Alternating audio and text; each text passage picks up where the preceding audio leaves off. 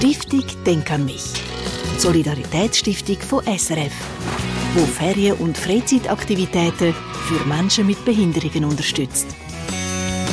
Heute Samstag ist der letzte Tag der Climbing- und Paraclimbing-WM zu Bern. In der Bosch Finance Arena da kämpfen Athletinnen und Athleten um Medaillen und natürlich um Qualifikation für die Olympischen Spiele 2024 zu Paris. Letzten Samstag da haben wir den Martin Villiger vom Schweizer Kader Kaderteam von Plussport vorgestellt und eine, also eine andere vom Team, ist auch die 32-jährige Laila Grillo, die diese Woche beim Klettern alles gegeben hat. Sie ist blind und klettert an der WM in der Kategorie Lead, also mit dem Seil. Klettern, äh, Sportart, wo wirklich alles abverlangt und der Leila ihre grosse Leidenschaft. Pascal Volke hat mit der Agronomiestudentin vor der WM geredet. Seit ihrem fünften Lebensjahr ist Leila Grillo blind. Aufgrund von einer Netzhautablösung.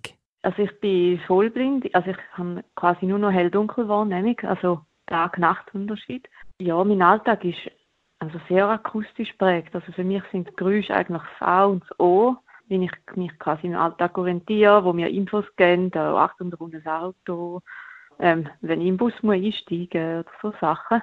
Die Erinnerungen an Farben sind geblieben und auch durch die Akustik um sie herum entstehen Bilder im Kopf. Und Leila mag sich noch ganz gut an gewisse Bilder aus der Kindheit erinnern.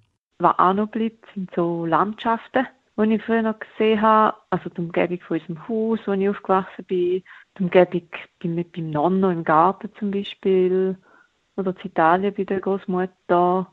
Ja, diese Sachen bleiben. Oder Sachen, eben zum Beispiel wie das Meer aussieht, das bleibt. Das Nebelmeer, wenn du vom Sentis oben runter schaust, da bleibt mega. Seit 2005 klettert Leila Grillo und seit letztem Jahr ist sie im Kaderteam von Plussport.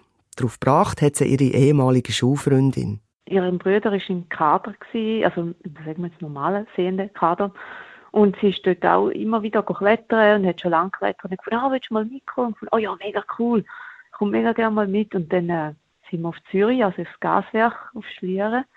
Und dann hat sie mir mal gezeigt, wie man sichert und klettert, also eben so an der Wand und so. Und das hat mir irgendwie auch den reingenommen. Und dann äh, habe ich mich an einer kleinen Klettergruppe angeschlossen, in Toggenburg, wo ich aufgewachsen bin. Ja, und die haben gefunden, aha, ja, äh, also meine Schwester hat dann auch noch mitgeklettert, sie hat eine leichte Gehbehinderung und äh, die haben das völlig easy genommen. Wir sind da in einer Klettergruppe mit sonst Kind oder Jugendlichen ohne Beeinträchtigung gewesen. und äh, ist super gegangen. Ihre Freundin ist auch gerade ihre Guidin, die sie die Wände auflotzt und mit dem Seil sichert. Aktuell auch an der WM zu Bern. Wie funktioniert das aber genau mit dem Aufklettern, ohne dass man etwas sieht? Die Guidin, also ihre Teamkollegin, lotst Leila zum optimalen Aufstieg einerseits. Vor allem ging es aber auch darum, eine gute Zeit zu machen. Und die Tour, das ist genau auch das Instrument, das sie beim Klettern als Orientierung brauche. 12 ist der Mittelpunkt, nachher schaffen wir mit der Uhr 11, 10, 9 für die linke Hand und 1, 2, 3 für die rechte, rechte Hand, wenn man quasi sich so vorstellt, dass man gegen die Wand schaut. Und dann haben wir herausgefunden mit meiner Kletterguidin oder mit dem Michi, wo, wo unser Kadertrainer ist, dass er vielleicht auch hilfreich wäre für die Füße, wenn man mit der Uhrzeit arbeitet. Das heisst, 6 ist einfach immer quasi unter dir. Das Wichtigste bei dem Ganzen ist das Vertrauen untereinander. Also das ist sehr wichtig. Also ich glaube, Kommunikation untereinander ist mega wichtig, dass meine Guidin quasi weiß, was sie mir ansagen muss, damit ich verstehe und richtig reagieren und umgekehrt, dass ich ihr sage, hey, äh, ich brauche unbedingt etwas für den linken Fuß, sag mal schnell.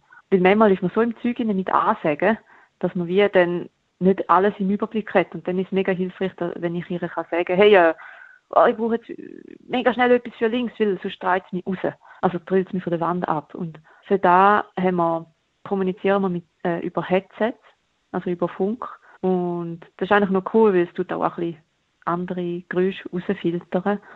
Und so können wir quasi glasklar miteinander reden und muss nicht immer ab oder aufschreien.